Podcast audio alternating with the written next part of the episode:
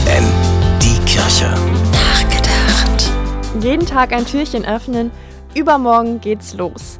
Besonders bei Kindern sind Adventskalender super beliebt.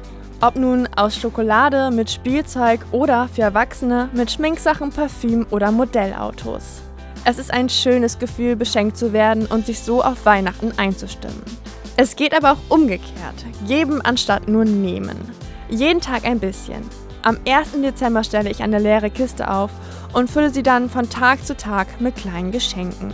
Mit einer Kerze, einem Glas Honig, einem schönen Gedicht mit selbstgebastelten Sternen oder Keksen. Bis zum Heiligen Abend kann ich mir dann überlegen, wer dieses Paket bekommt. Verschenken kann ich im Advent aber auch ein gutes Wort, ein Gedicht oder Zeit. Dasein für andere, ihnen etwas Gutes tun, Freude schenken. Für mich ein erfüllender Weg im Advent hin zum Weihnachtsfest.